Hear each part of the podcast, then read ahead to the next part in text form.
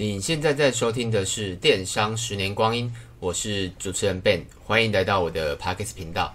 那最近是因为疫情关系，所以我们的业绩基本上大幅度的下滑，主要是因为我们卖的商品啊不是必需品。虽然我们我们有卖护目镜啊，但护目镜只能就是可能卖一个时间而已。那之后我们的一些商品不是民生必需品的话，以六月来看，因为六月现在过着几天的嘛，那实际上整体业绩都是下滑的。那所以我想跟大家分享一下，呃，这段时间其实我们没有到很担心的原因，是因为疫情总有一天会过去。那我们该做的事情，我们也都一直有在做。那这集我想要跟大家分享的是说，电商经营啊，你要做别人最不想做的事情。那这一今天我主要会讲，譬如说论坛啊、自媒体或社群，然后你可以慢慢的挖掘你的潜在客户。那我相信应该还是很多人没有听过我的 Podcast 频频道。那我稍微跟大家介绍一下我自己，快速的介绍一下。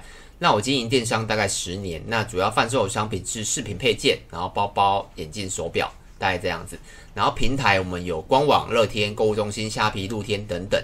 那社群啊，就我我们自己有在经营 FB 啊、Line 啊。然后 YouTube 啊，粉丝团啊，部落格啊，大概是这样子。那透过刚刚我讲那些，应该可以知道我我们我自己本身是有实战经验的，大概这样子。那我稍微分享一下我们自己已经在做的事情，然后已经上轨道的事情，然后这些事情我们一直都会做下去。然后你可以稍微听一下。那第一个就是 YouTube 的频道。那我们的电商，我们主要是在做一些，我刚才有讲嘛，我们是卖饰品配件。所以我们拍了很多饰品配件的一些影片。那为什么要拍影片？因为如果你是在，如果因为 Google 是对大家目前最常用的搜索搜索的媒介嘛，那你会打，譬如说可能呃男生穿搭，或是卡西欧手表、男生耳环、十字架项链这些关键字到 Google 上面的话，那目前呢、啊，影片的排名都很前面。它可能是依序来看，可能是第一第一第一个。第一眼看到的是关键字广告，那再可能会是影片啊。更正一下，第一眼会看到的是购物广告，那购物广告下来会是关键字广告，那关键字下来可能是呃影片或者是一般的那个非付费的 SEO 广告。哎，跟着非付费的 SEO 啦，然后再来就是其他的。所以如果你的影片呢、啊，如果有办法上它的。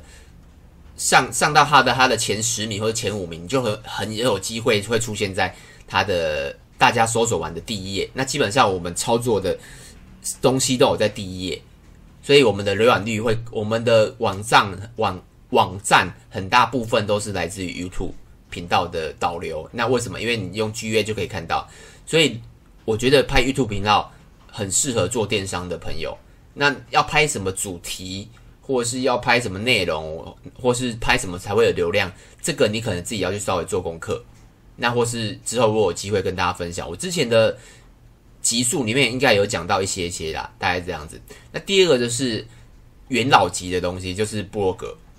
那部落格我们自己不是架在匹克邦，也不是架在就是免呃免费的一些部落格软体上面，就是诶部落格网站上面的。那我们是自己。找人家帮我们写的，也不是用写啊，就 WordPress 帮我们盖了一个，因为我我自己本身不会盖嘛，就叫人家用 WordPress 帮我盖一个博格。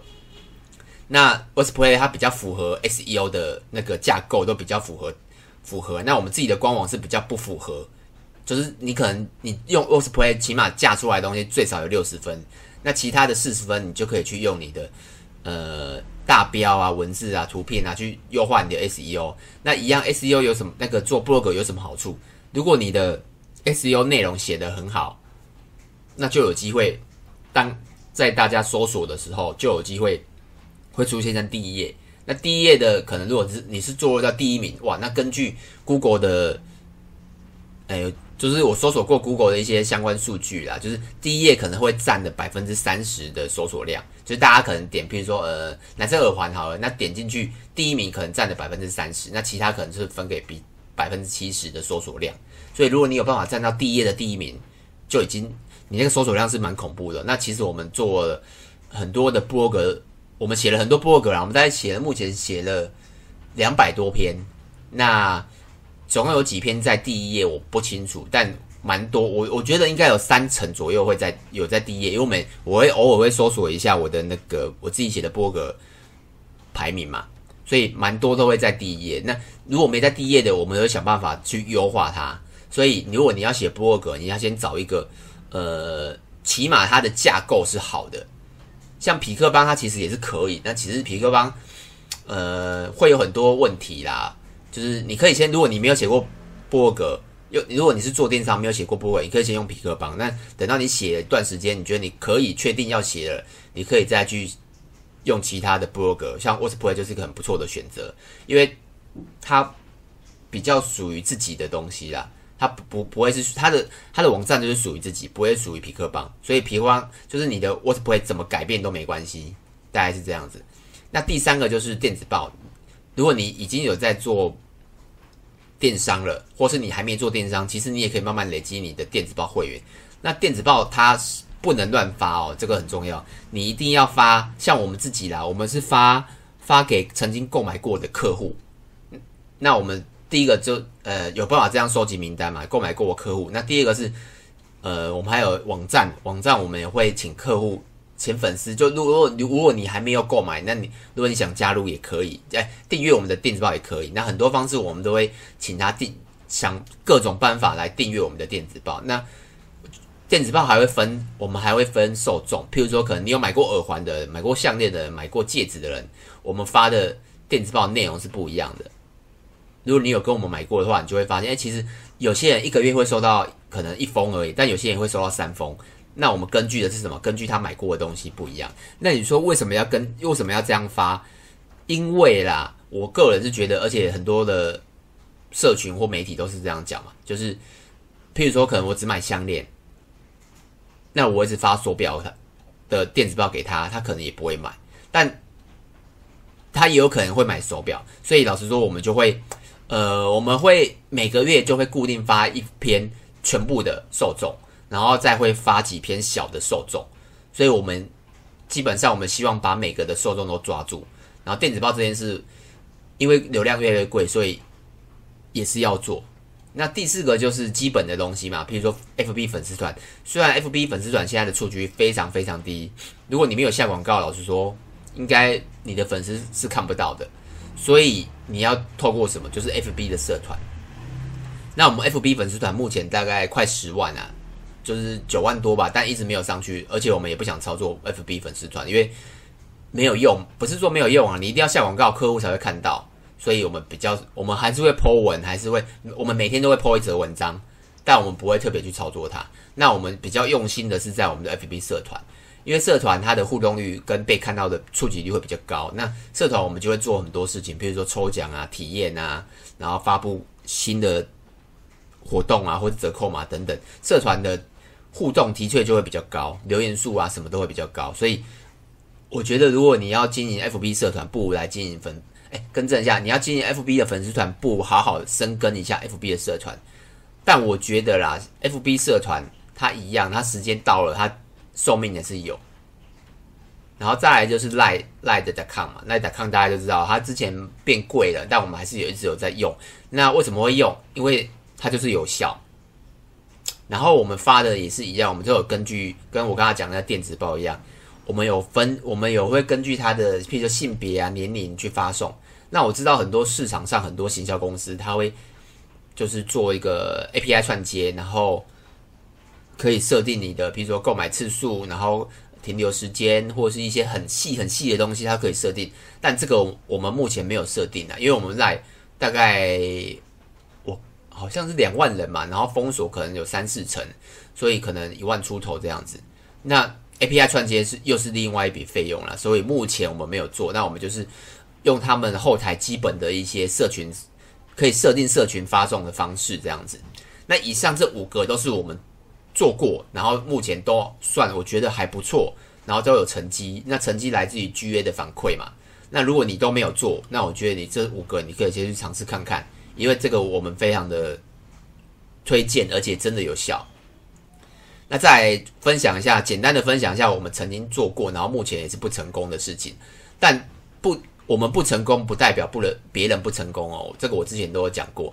第一个就是 IG 嘛，那 IG 我们现在大概不到大概七八百人，那你看哦，我们粉丝团有快十万人，然后 YouTube 应该有快两万人订阅，那你说为什么 IG 这么少人？这个其实我也不知道。然后我们很认真的经营它，然后我们还之前还有找过一些很小很小的 KOL，用商品互惠的方式，然后。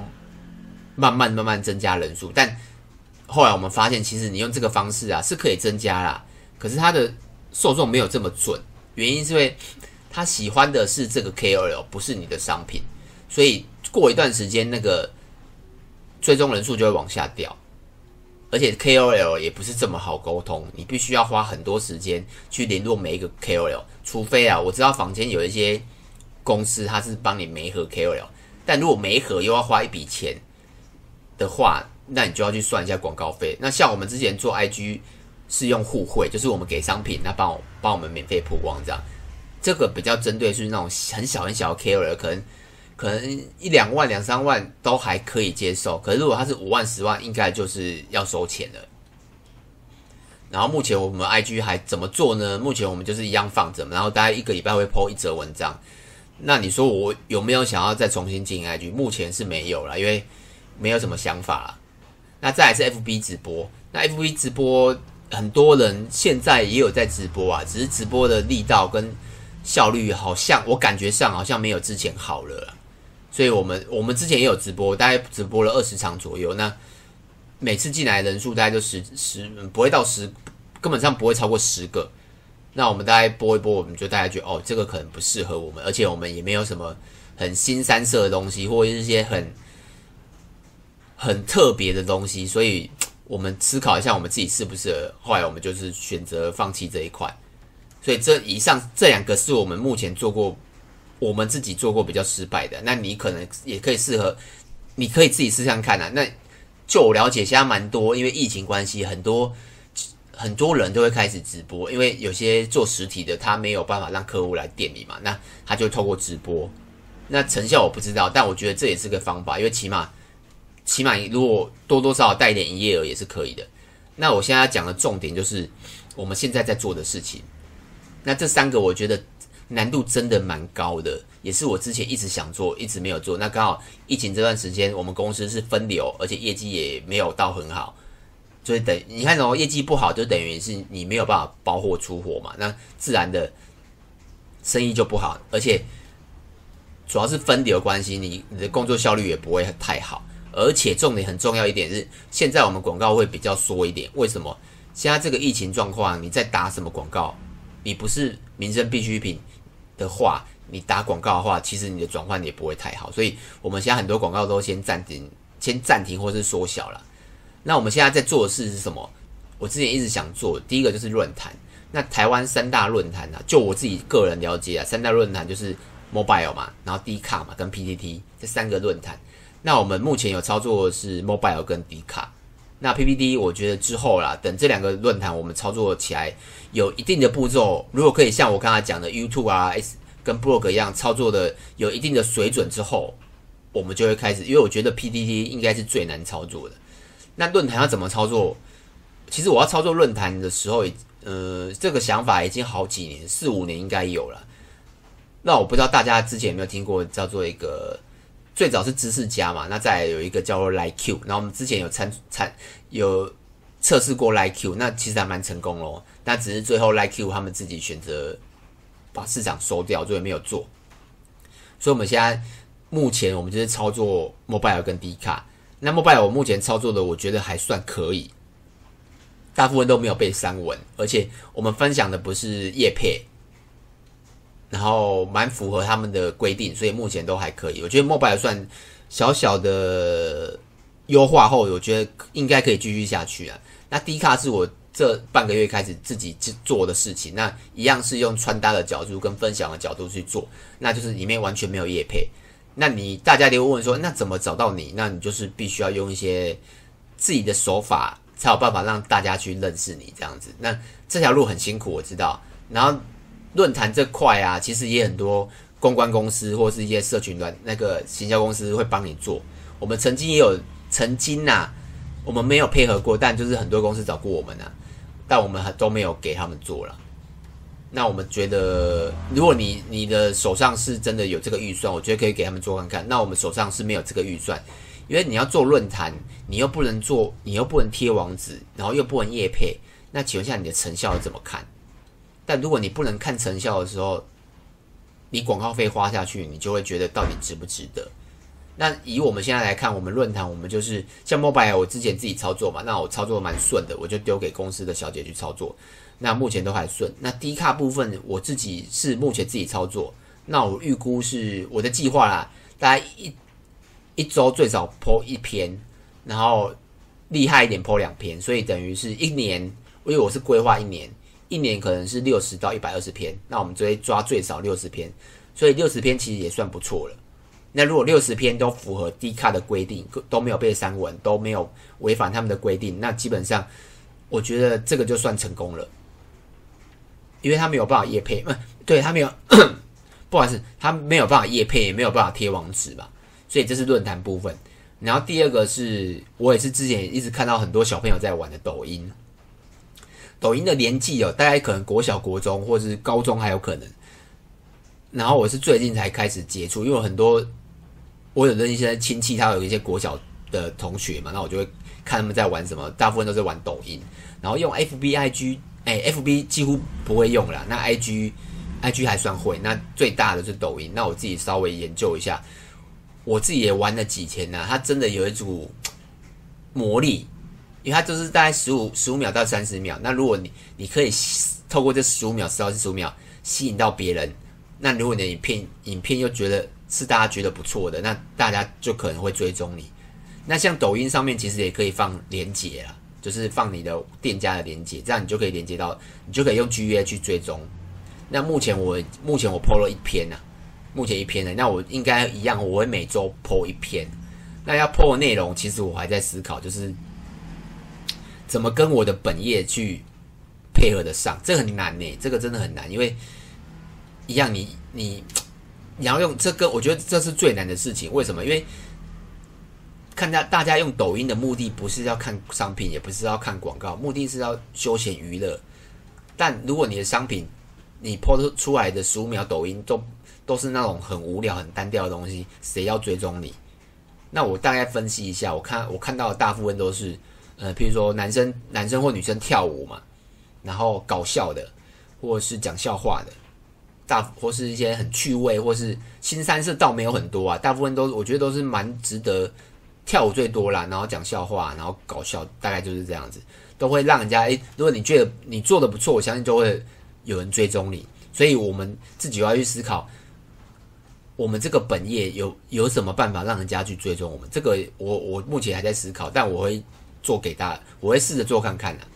那最后一个就是一样是部落格，那这个部落格比较不一样，就是我会经营目前呢，就像我这个电商十年光阴嘛，我会经经营。电商十年光阴的部落格，那这件事其实我之前也一直想做，但我真的很不喜欢一直打字，因为其实你打那种部落格啊，你可能少则一千字，然后多则两三千字，打那么长的字其实很花时间。我宁愿选择录 Podcast 直接跟大家讲，我觉得这样还比较快。因为录 Podcast 我大概可能准备二十分钟打那个草稿，然后录可能录二十分钟，然后因为我也不剪接嘛，然后丢给美编，然后。片头音乐一上，然后跟那个 YouTube 放上去就结束了，大概可能前后不会超过一小时，所以我录一个一篇 Podcast 我我不会超过一小时，对我来讲算 OK 的。可是如果写部落格，我可能要花两三小时、三四小时，这个产值我觉得可能比较低一点，而且我没有办法，我确定我可以一直写一直写啊，所以我目前我就我目前是用那个方格子。一个一个类似皮克邦的平台啊，我我申请的方格子，我可能打算会开始写，然后先试写看看，然后如果真的 OK，我写我预估了，我可能写二到三十篇之后，如果 OK，我会继续写下去的话，我就会一样再去买去叫人家帮我盖一个部落格，然后我自己用放在 WordPress 上面写这样子。目前的计划就三个嘛，论坛、抖音跟自媒体部落格，然后目前我觉得这三个我是。我去挑战的事情。那之后如果有什么结论，我也是跟大家讲，就是跟大家分享一下。那以上就是大概这样。那我跟大家讲一下，就是电商啦，我觉得最重要的还是产品力，就你的商品不可以让客户只买一次，因为如果他只买一次，那他下次就不买，那你很辛苦，因为你必须要一直找新客，一直找新客，找新客是很贵的。所以为什么我刚才要讲我说我们要做那些事情，比如说部落格啊、YouTube 啊、论坛啊，为什么？因为这些大部分都是免费的流量，但唯一损失的是什么？损失是你的时间，所以你要花很多时间去做这件事情。但我觉得这也是值得的啦，在这么流量这么贵的状况下。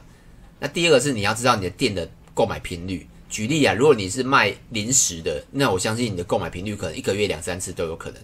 那像我们是卖那个饰品配件，我觉得啦，我个人觉得饰品配件可能一季或是半年。购买一次，我觉得算已经算很不错了。但如果你是卖家具的，你看家具它的购买频率可能五年六年，或是像我买的手机好，或是麦克风，我可能一用都是两年三年。